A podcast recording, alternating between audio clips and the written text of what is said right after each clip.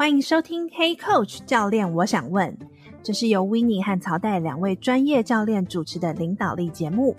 在职场上遇到带人的挑战吗？要如何激励团队提升向心力？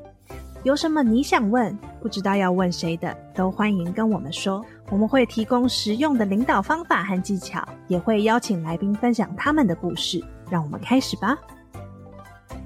大家好，欢迎收听《Hey Coach 教练，我想问》，我是 Winnie。今天我想要邀请我一位好朋友，跟我念同一个大学，刚好的我们在同一家第一家公司一起合作认识的。那 Patient 他目前现在呢有自己的呃叫做热情实验室 Patient Lab，同时也是 HerFit App 的共同创办人啊。邀请到 Patient，然后来跟我们分享他在身兼不同职位角色的过程是如何领导自己、领导他人跟团队去达到他的目标的。那我们就邀请 Patient 介绍一下你自己给听众吗？Hello，Hey Coach 的听众们，开心今天可以聊到这个节目，因为其实我跟 Winnie 的认识是在我开始当实习生的时候，Winnie 已经是正职了，所以我觉得他一直都是我一个很敬仰，哎、嗯，这字叫敬仰，中文叫敬仰，就觉得很敬仰的？对对对对，很。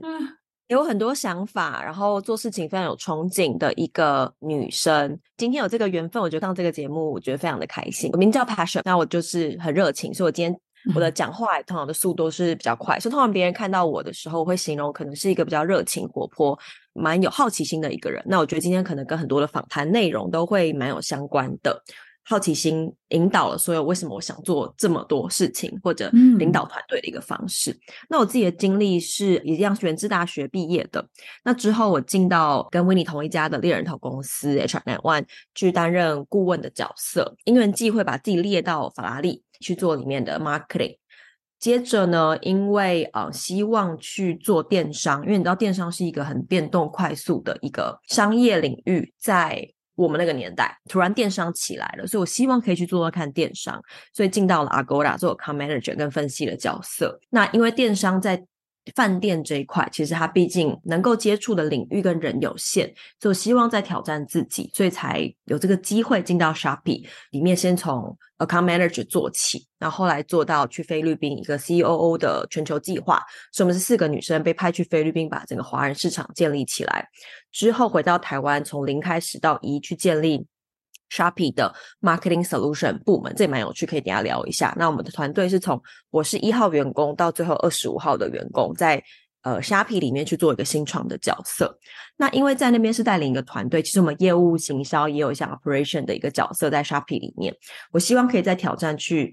管理一间公司，在我还不一定是不是百分之百自己创业的前提下，如果可以用着别人的钱。去试着创业，这是我那时候的想法，所以我加入了一个呃新加坡的新创公司，叫做 Novel Ship，担任台湾的总经理角色。因为我想要去管管看看所有的 operation，跟其他国家，因为我们有七个国家的市场，试试看自己去扛起这个责任，管理这样的一个团队。那大概在做了半年左右的时间，我被 promote 到其实 CMO 的角色，去看七个国家的市场。那七个国家市场跟原本的 P&L 最大的差异就是去看所有的 growth engine 跟 revenue 是我所有的最大的目标。那其实我是在呃今年前一个月的时候，离开 Novelship 这个公司，更专注在我现在做自己的热情实验室跟 HerFit 上面。在每一个转换的过程，满满的勇气跟勇敢。我们每一集都会有一个 checking 的暖身的提问嘛。如果要将热情具象化的话，你会如何形容呢？你就可以带到我连续去了两次的 Burning Man，是一个八万个人在沙漠里面一起度过七天到十天的一个活动。在里面，其实你是不能带任何的钱，你在里面只能骑脚踏车。所以每个人其实不是来参加所谓的 festival，而是你是来贡献服务 serve 的。那为什么会想要带到这个活动？主要的原因是因为 Burning Man 它其实就是一个烧火人的一个概念。对我来讲，你保有这样的一个热情，参加这样的一个活动。但是你十天后这个活动带进去的东西会全部被烧掉，就是说你从零打造，那有可能这东西最后也会消失。所以我觉得热情的是说你去探索这件事情，可是不保有一个百分之百要抓住握住的一个感觉。当下的经验感受本身对你而言就是一种热情，就是探索这件事情。你具备着好奇心去探索，可是并不是百分之百把它抓着一个很紧的概念。是有一个久有点久远的一个故事，就是有一个小孩子跟他的爸爸参加一个活动，可是呢，小孩子其实比的分数很差，那爸爸却没有生气，他就说：“Oh, it's good, it's bad, you never know。”嗯，Yeah。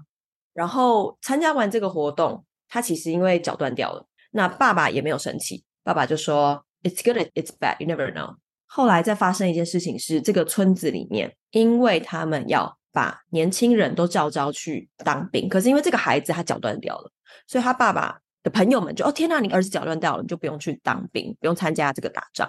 他爸爸一样说，It's good, it's bad. You never know. 所以我想要讲这个故事是，对我来说，我觉得热情是代表，因为我有这个想探索的心，所以你会想到像 Burning Man，想要那种很无畏、勇敢。去做这些事情的想法，可是这个热情不代表说火它一定要在一直一直烧，不代表说不能三分钟热度，不代表说什么东西一定要抓得很紧，因为 it's good it's bad you never know。我想要就是塞翁失马焉知非福，其实我们更多的是不是去要求或是 control 什么事情是我们想要的，而是 be present，然后 enjoy 那个当下。其实对你而言就是一个热情的展现，有一点像是这样的一个概念，所以我才想要带到 Burning Man，因为这也是我觉得这一年多我觉得比较大的一个学习。因为我相信，想要让自己一直不断成长的人，嗯、想要担任 leader 或者已经在担任 leader 的人，对自己是有蛮大的期许。嗯、那这期许会有压力，会有责任在自己的身上，所以很多时候像是我们在。公司里面开会，或者是听团队的时候，大家常常会觉得这东西我不做就不会有人做，或者这东西压力永远在自己的身上。嗯、所以这个东西也是一个概念，是身上的猴子。就是如果今天这东西所有我们都扛在自己身上的话，这也是我那时候在上一个 leadership 的课学到的。就是你想象你现在身上很多这个猴子在在你肩膀上.可是如果不把这个猴子交到你的主管身上，比如说他是你的主管。你会觉得他要觉得你会全部的事情，但其实不是，因为他是你的主管，他应该给你资源。你有什么责任、有什么问题的时候，其实你是可以跟主管讨论的。嗯、你透过这个讨论的过程，就等于把猴子放到他的身上。所以，如果你不做这件事，你会被自己身上的猴子压垮。这其实是一个，我记得是哪一一个美国还是什么样的一个心理学的一个理论。我之前在做职涯咨询的时候，最常听到就是问这个问题，觉得他压力很大，永远做不完这个事情，主管永远你要做得好，或他跟其他。部门的同事没办法 co-work，所以我会用这个猴子的具象化，因为刚刚讲的具象化来去把这个东西再延伸带走。大家就哦，其实我可以把猴子给别人，不代表我不负责任，而是大家一起在处理公司的重要事项，就是把那个选择权再拿回来吧，或者是把那个球，就像你刚说猴子或者是球，可以选择你要放到哪里，而不是你就只能被接受扛着这一些球，或者你刚说扛着这一些猴子。的这个概念，嗯、每个状态你其实都有选择。就像你说，他那个当下，他可能是选择我被要求，而不是我选择去把这件事情打开。他只要选择去打开，那其实那颗球就不在他身上了，或者是他就把那个选择权又拿回来了。我觉得他对这件事情的比较像是一个责任，他会觉得责任都永远在自己的身上，因为我不能当那个示弱的人，不能当那个寻求帮助的这个人。所以会因为这样，你身上猴子会越来越多，所以你会被压垮。可其实，身为你的主管，身为公司的老板，他是有责任跟你一起往前进的。所以我觉得，不管你是在公司担任什么样的职位，我当过呃职员，我当过主管、中阶主管、高阶主管，到公司的负责人，其实都是一样的。今天这个事情发生了，不代表是只有员工的错，主管、老板都是有责任的。所以这个猴子的理论，就是在延伸一个事情，是说。发生这些事情，其实大家都有责任。我们会很容易把这个责任放到职员身上，因为他是执行的人。可是其实大家都是有这个责任。那身为执行的人身上的猴子，如果你不把它放出去，那就是你的责任。就我们刚刚从 passion，然后到责任的这个过程，回到你担任不同的角色，现在的你是什么原因会让你选择离开？相对就是舒适的 corporate，真的完全做这个创业或者自己的事情，因为那其实压力也是蛮大的嘛。但我也蛮好奇，是什么原因让你做这个决定呢？嗯，像我们在 H1N1 的时候，我们应该就会蛮常跟 Canada 聊到一个东西，是 push 跟 pull 嘛。到底为什么我要留在这？到底为什么要离开？我觉得比较大的 push 就是说，在 corporate 里面，你确实很舒适，每个月有很高的薪水。可是说，在这个环境里面，当你越跟核心领导人越接近的时候，你们的理念合不合，跟对于公司的决策，会是变得比以前更措手可及的那种。概念，所以很像是你可以想象，像是我们在一个核心宇宙里面，你与太阳核心球越来越近的时候，其实有些意念或者是想法会不合。这个不合不是代表人合不合，而是觉得 value 是不是想要一起共创这件事情。那破的点就在于说，以前的我可能会觉得说 title 很重要，在什么样的公司很重要，所以我觉得我从一路这样子规划了我的十年，爬到了一个我想爬到的一个位置。在下一个阶段呢，我想干嘛？我想自己闯闯看。那也不代表说这个闯闯看定义成功或失败，而是说我现在拿到了另外一个像是游乐场的入场券。我今天想要去玩这个大怒神了，所以我想全部心力来玩玩看这个大怒神。同时，我想要花一点时间探索自己，因为我这十年其实没有所谓的 gap year。毕业前我就进到了雅虎实习，进到香格里拉饭店实习，最后进到 H1N1 Hunter 公司实习。这十年我从来没有 take 过超过那个两个礼拜的 break，甚至是中间的离职这种 break。我会很明确找到下一份工作，我才提离职。这是是我的 philosophy，可能也跟我们以前做 Hunter 有关，就是每一个选择原因要很明确。那我觉得我现在到了三十一岁，我拿到了一个人生不同的入场券。我可以试试看创造一些对我来说，对我觉得这个社会价值可能不是那么高尚。我觉得只是说，对于帮助每一个人这件事情，我觉得不是要多，而是每一个人。我今天帮助了一个，我今天帮助了一个人，我让他在身材上面更有自信，我让他在职场上面更有自信，目标达成上面更能够达成。我想要试试看玩这个游戏，所以这是我为什么在这个时间点做这个决定的原因。就是你是很有意识的在做选择，一样嘛？就你不是被选择离开，或者是怎么样？你不觉得 uncomfortable 离开，而是第一个，就是你知道，对你现在而言，追求的不是那个名跟利了，而是你需要有一个同样价值观，它能够支撑你走比较久的 value。我觉得也回到那个 passion 吧，就是因为这个 value 去 drive 你的 passion。所以你想要做自己的就是 passion lab，然后或者做 her fits，哪里 end 都是可以支持到别人的这个路途。带领团队也是一样的概念，这个 why 很重要。如果我今天找不到我做这个 why 的时候，我的那个热情会突然从。就是 有没有玩过那个打那个游戏机？就你打到最高点，然后突然就掉下来了，这样就是很就比如掉下来的。我 自己的个性有一点像这样。在带领团队的时候，我觉得也可以呃分享一个点，就是说我自己最近在跟我老公就聊这件事，因为还是在带领公司，他有蛮多家公司，所以他其实压力非常的大。他自己的个性是比较希望说员工都是像是训练好的，一就一，二就二，然后按部就班这样子，比较不会是说来确认好，我们今天来一个 monthly talk 来了解一下你在这个公司想干嘛，你想的 career progression 是什么。所以他其实遇到了一个员工，希望让他的。薪水可以调整，外面有很好的 offer，所以当然站在一个老板的原则，他会觉得他就是想要高的薪水。我当下跟他有一个蛮长的 talk，就是呃沟通在于说，如果你不去了解他真正想要的是什么的时候，我们要怎么 win him offer？因为他想要的东西你不知道，你觉得他只是想要钱，在这个沟通里面要求他带这个员工去喝一杯咖啡。那喝完咖啡，他其实发现，OK，这个员工不是只想要钱。这个小男生其实是很有野心的，他其实只想要知道公司重不重视他，他想要知道他在公司的 career progression 是长什么样子，因为他未来说不定也想要创立自己的公司，所以他很想要在这边留下来，想要学习。所以最后呢，我老公甚至跟他说：“哎，这是我老婆叫我 来做这件事，不然我一辈子根本不可能会做这件事。”所以他们最后甚至达到了一个还蛮好的共识，员工愿意接受更多的职责内容，帮公司达到更高的业绩，老板也给他加薪。想要分享的点在于说，很多时候我们觉得做这件事情是 A 就是 A，因为我觉得你就是这样想。可是如果我们没有真的了解员工想要的东西是什么，同时把公司的 value 目标加注在他身上的时候，你怎么样去推这个马，他都推不动。因为你只专注在我们自己想要的东西，而不是他想要的东西身上。其实我也在做很多的 leadership coaching 嘛，或者是我自己本身也做 coaching。身为 leader 背着一个压力，所以其实我们很多时候是只看到这个压力上面的目标，完成这个目标，但是忘记了其实跟我们合作的他是一个人，那每个人都有每个人的 desire，就是他真正想要的是什么，就。真的都要花时间去了解这个 desire 是不断的在变化的。也许我这个月跟你聊完，但也许我下个月我还是要去做这个 checking，因为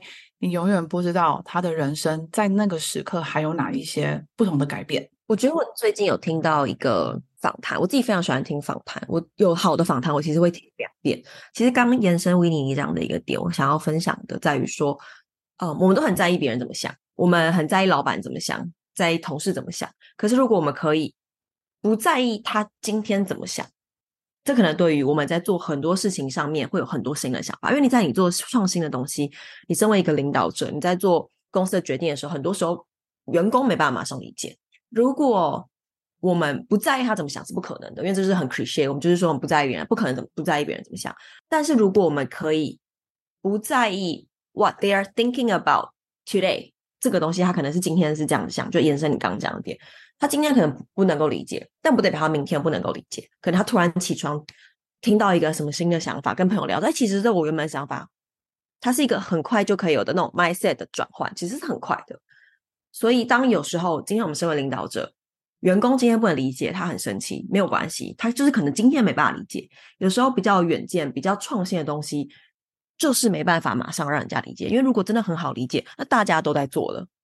看到的是那个观念吧，你是否对于许多事情有当有 judgment 的时候，嗯、你就很难去看到的更多的可能性，然后就很难去为自己或为为彼此改变那个关系。回应到这个领导他人的这个过程，我也蛮好奇，你觉得？就是你也担任一个 global leader 的角色，然后你之前去菲律宾，之前跟许多不同国家的人一起合作，你觉得在跟跨文化的团队的合作的时候，你会如何去面对呢？或者是去如何去了解他们，去找到适合不同文化、不同国家的人的合作模式呢？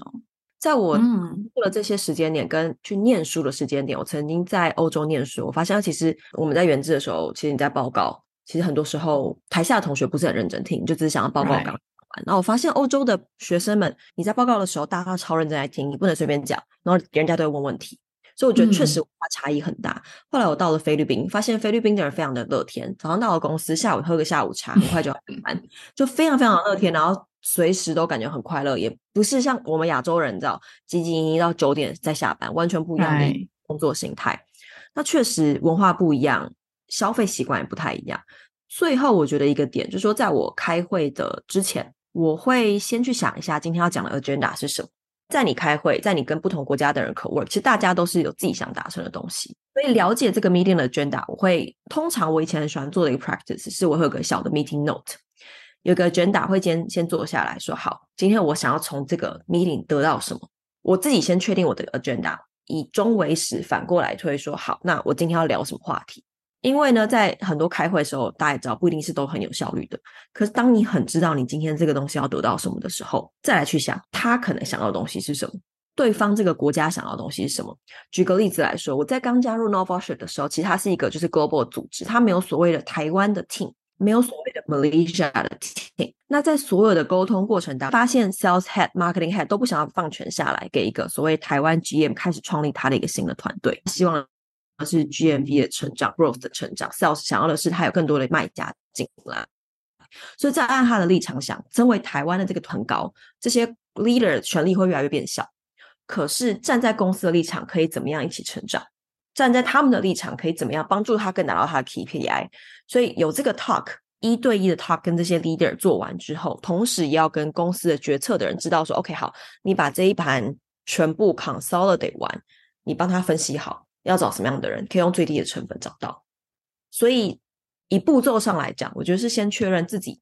这个你要达到自己的 KPI，你需要什么样的 resource。再来第二个是说，其他跟你可能 co-share KPI 的人，很有 conflict 的人，怎么样达到一个 mutual agreement？他不可能百分之百，任何人都没有牺牲，不可能的。但大家各退一步会是怎么样？因为公司就是要走这个角度。然后最后第三个是全盘，你把它分析完，告诉公司说：“OK，好，这是我建议的做法。那优缺点在这里，权利一下。那我现在评估完这个整盘，我需要多少钱？那我可以多久时间内找到人？我也跟 HR 讲好了，这些人我们要怎么找？那如果找不到人的话，我们自己有什么样的资源可以跳下去找？各个国家跟各个 department。”我觉得都是以一个这个角度来去平衡观看这件事情，会相对中立一些些，而不会永远只站在说，哎，我就只想要这样子，公司就跟我说要这二十个 headcount 了，那为什么你们这些人有意见？那如果永远我这样的角度想的话，谁会想要跟我工作？最后我也怎么可能要这么快找到全台湾需要的一些人力？这样，那我其实是为彼此找到那个 win-win 的 solution 吧。随着这个 topic，觉得在你当 people manager 跟 business owner，或者是当 GM 这个角度，就是在领导人跟领导组织这个架构上，你觉得它有什么样的不同呢？或是你如何去做这个职位或者是这个脑袋的 change？我觉得以前大家在聊政治的时候，都会说他换一个位置，换一个脑袋，就好像是负面的。其实我自己看这件事情是换一个位置，真的是要换一个脑袋。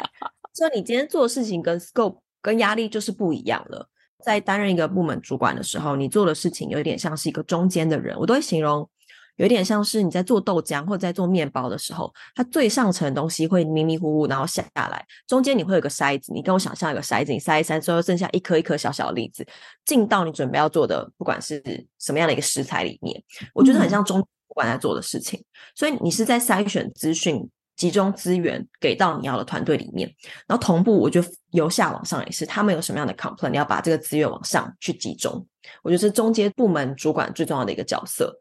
那再到更高阶一点点的时候，会有更多部门进来的一个压力的时候，可能你做这件事情的比重会把更多公司的 KPI 这件事情考量进来，所以有些时候你可能没办法，好像马上站在第一阵线跟同事们抱怨。或者说，OK，我们就是一定要这样对公司，因为你会有更夹心饼干的压力在这个里面。尤其像在虾皮，都是一一两千个人的公司里面，你花的很多时间，确实比较多是在人上面。嗯，你是能够带很多资源进来，你是不是公司团队里面的人出现什么问题的时候，你站出去，人家会听你讲话。他是不是愿意花一个小时的时间跟你去坐下来讨论这一题，提出来的东西是不是有建设性？那再来，你在公司的人员也很重要，因为你能不能去权衡这个东西，能不能老板需要听这句话的时候，你能够去给他这样的一个意见，我觉得就会有更深一层的人或者 politics 在里面，我觉得确实是会有的。然后再来，我觉得到了更上一层，就你管公司 P&L 的时候，你更没有办法去做到说看这么细了，因为每一个人在做专业，其实你根本没办法了解了。那时候你做的更多事情是。一直去看这个整盘的数字，去跟其他国家的人聊说，OK，我们现在台湾是这样的一个，你们有没有什么其他的一个做法？或者其他国家的资源是不是已经做了一个东西，可以直接拿来 copy，在不同的国家上面做，再往上一层需要做的事情，然后可能要跟投资人报告啊等等的。那我觉得最后到了一个自己创业公司的时候，这个资源绝对不会在你任何外商的里面这么多，反而是在最有限的资源里面去做到最极大化的事情，反而自己在做的事情。以前是员工在做的事情，你自己就要去做。所以我都会开玩笑说，就是当你创业了之后，你会发现自己什么不足。越创业，你会越发现，其实你越不会的东西有什么，还是有人在帮你做。每个人是一个萝卜一个坑。现在你要用最少的资源去做到这件事情，等于说你过去所有十年的人脉累积，你所有的知识累积、经验累积，突然需要一个什么样的 agency，突然需要一个什么样的人力，突然需要一个什么样的投资建议。这时候，你全部过去十年累积，就会在这个时间点全部一次用上。我看到的是 networking 或是那个 resource management 的那个差别吧。过去在 corporate 或是 manager，你可能真更多的是 people management 就好了。等你到了 GM 或者是创办人的角度的时候，你有一些成败的过程你要去扛，你就会更去看待那个 how do you manage your resource，不管是时间、人力。或是自己的 energy，在帮别人工作跟自己开始工作的一个差异。那当然，在公司里面，嗯，我觉得可能 clarify 一下，不是只是管人、管理这件事情上面，是各个层面。我刚刚只是想要用比较具象化的方式来去形容这些事情。应该说那个 portion 的差异啦，压力的指数，自己当老板的，就是你就是有多少的员工要养，你就是要付出大家的薪水的那个压力，跟过去在 corporate，就算我这个月哎业绩有一点掉下去，it's okay，因为没有人会饿肚子。可是当你真正自己创业的时候，你有员工要养的时候，你就会很清楚需要对这些人负责，然后我要对我的 business 负责，或我对我的客户的负责，然后回归到自己的那个差异。比较偏新创的环境里面，或者我觉得可能像是这两年的经济状况，嗯、如果今天业绩掉下来，我觉得确实也会影响到有没有可能员工的去留。所以我觉得刚刚那个 mindset 比较是在 OK，它就是一个很稳定、很长久的一个公司。但现在谁说的准稳定呢？我在呃 Novelship 的时候也会经历的时间是全球突然经济变化很大，突然哪一个国家要收税了，所以突然某一个国家的的业绩大幅掉，所以那个国家可能突然抽掉，突然那个国家新增是跟人的去留有关的。所以其实我自己是有经历这样的一个状况。你刚刚讲那个比较像是它已经很稳定，那大家就是很。你知道很固定，不会因为业绩有什么调整。可是我觉得现在变动太快了，如果我们没有准这样的一个准备，不管是员工自己都有很很有可能突然就会有这样的一个变动。我非常 agree，因为坦白说好像也也不只是大公司有那种稳定，其实这一两年就是也非常多的大公司也在裁员的这件事情。那最后一个问题想问你说，你觉得当每次你遇到挫折，或者是遇到转变的时候，是你自己的心魔出现的时候，你都如何去克服它呢？然后再让你自己往前。因为你刚才说，十年来都很清楚自己的下一步是什么。我觉得年轻一点的我在过去十年，我比较多的做法是两个，一个是当我思绪很混乱的时候，我觉得说去运动什么都比较 cliché，而是我我会 book 一个时间给自己。比如说是一个小时好了，那这个时间我会去思考，说我做这些决定的 pros and cons 是什么？因为我们自己是一个有情绪的有机体，可以这样讲。比如说，因为各种情绪波动，就像可能换工作不选破啊，或者是哦觉得很烦挫折。可是当今天你用一个 project 再去看自己的时候，你会比较看得清楚，是说好，我今天做这个决定，我想要的是什么？这个优缺点是什么？它可能有什么风险？最后，你可能有个象限，就是说好，那我如果以理智上来说，大概是怎么样的一个做法？然后再第二个，我自己是非常非常喜欢找前辈、找我的贵人、找我身边的朋友讨论的一个人，因为在我过去的职涯里面，其实我也曾经，比如说我在法拉利，大家认为的一个很好的一个工作环境里面，我遇到职场性骚扰，所以其实是非常严重的一件事情。但就算公司处理完这件事情，当下的我想要怎么样？那时候我才二十三岁。我当然想要离职哦，当然怎么会想？我没看过老板就是大翻白眼，我觉得他就是一个很让人不舒服的人，而且他非常非常多这样的经历，传不舒服的、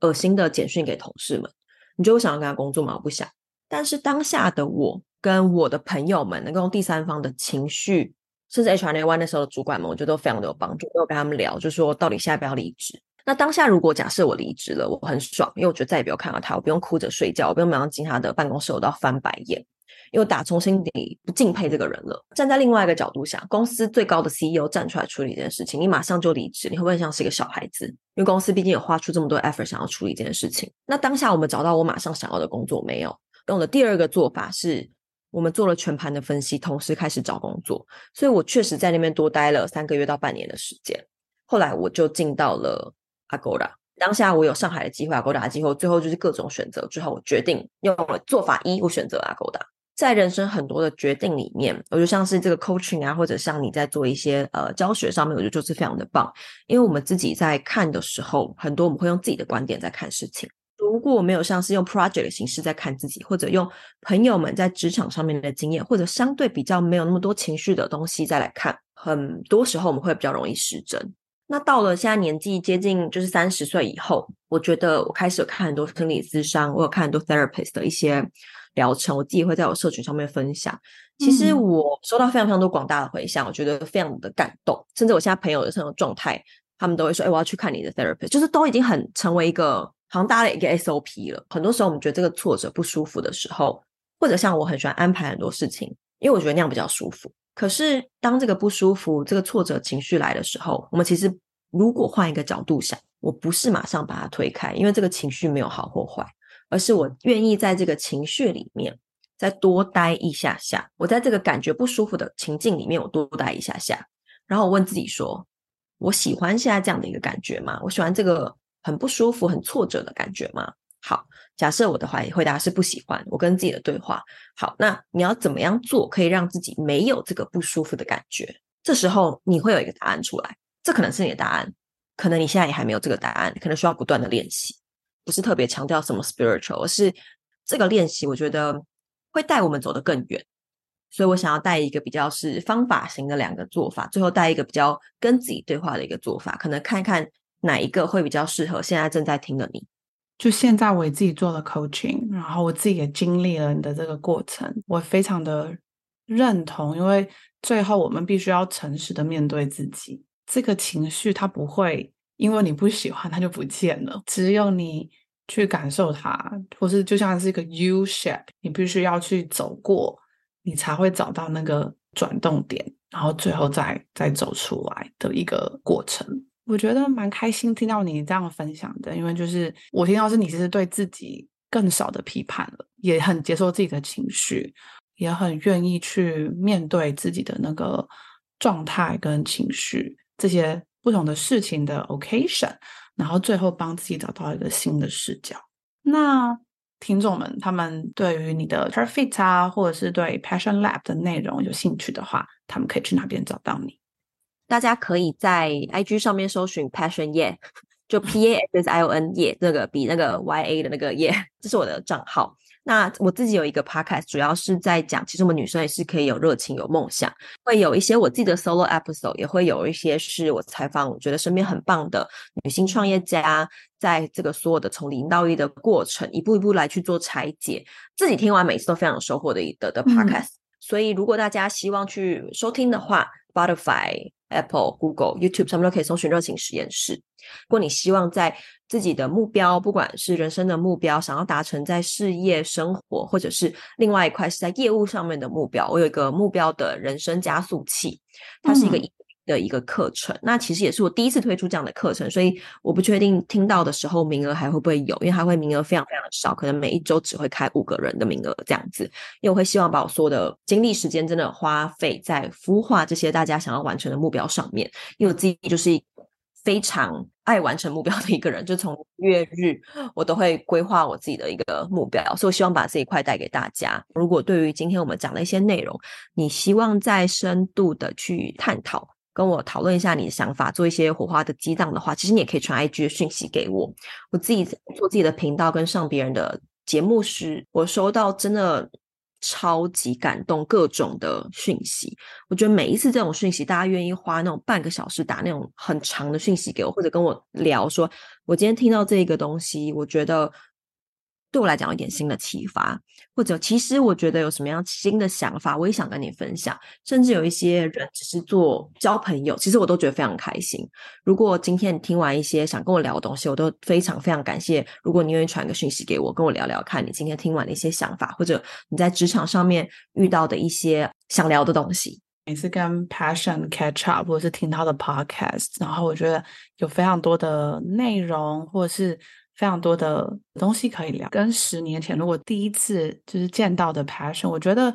最大的改变是对于自己的认知，然后还有那个 mature 吗，或是那个圆润度更加完整了，也很开心今天有这个时间可以跟 Passion 聊聊。那刚刚 Passion 也有分享了一些，呃，可以到哪里找到他，我们也都会放在我们的啊、就是这个嗯。下面的这个留言里面，那大家都可以去找到。欢迎大家可以持续订阅黑 Coach 的电子报。然后，或者是如果想要收到一些最新的通知的话，也都可以联络我们。如果你喜欢这集的内容呢，也欢迎在 Apple Podcast、Spotify 或这集的节目描述当中的连接帮我们评分留言，让我们知道你的想法或想问的问题，我们就有机会在未来的节目当中回应你的提问。除了 Podcast 之外，Hey Coach 每个月也都会有线上的国际领导者读书会工作坊，也会即将推出二零二四年的读书会工作坊，邀请你。你跟 Hey Coach 的跨国领导者